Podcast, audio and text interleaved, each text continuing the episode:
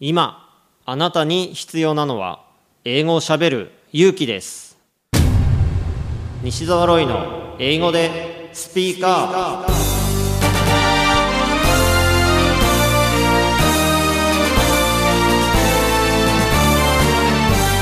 こんにちは。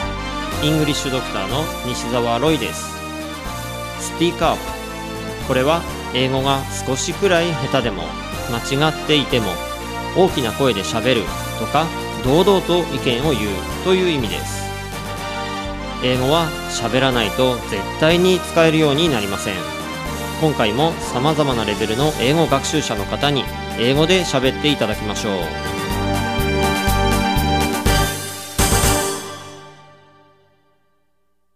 今回は国際紅白歌合戦の出場者のお一人バリ島出身のケイシャさんにお話いただきました。英語で Speak Up Would you introduce yourself? Um, hello, I'm Keisha, and I'm from Bali, Denpasar. And how old are you? Uh, I'm 14 years old. So you won the competition in Bali, right? Yeah, I won the competitions in Bali, so I can go here. How many people? um, at Bali, I think it's about 20 people. I attend this event. It is because I want to try something new since uh, yeah, I want to try something new so it will help me to improve my skills ability or maybe my mental on singing too. And yeah that's why I attend these competitions.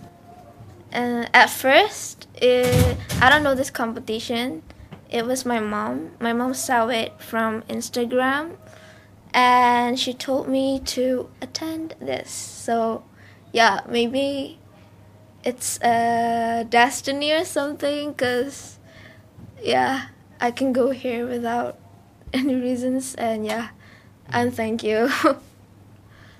When did you start singing? um i started singing when i was a kid because i love to dance i love to sing and i tried to improve my skill. It is when i was seven years old. I told my mom that i want to go to a singing lessons and she helped me she helped me to go there. So yeah. Who's your favorite singer? um, I love many favorite singer, but I think for now I'll go with Stevie Wonder. Mm. Yeah, Stevie Wonder. What What do you like about Stevie Wonder? Um, for Stevie Wonder, um, he can sing even when he's blind, but he he shows that I can do it. He shows that if you really really love it, you have to practice more, practice more, and everybody will notice it. So yeah, I think it's like that. That's why I love it.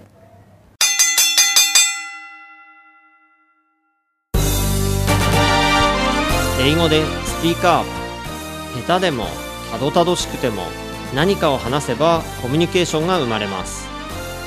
あなたも勇気を出して英語でスピーカーしてみてくださいね。ナビゲーターはイングリッシュドクター西澤ロイでした。バイバイ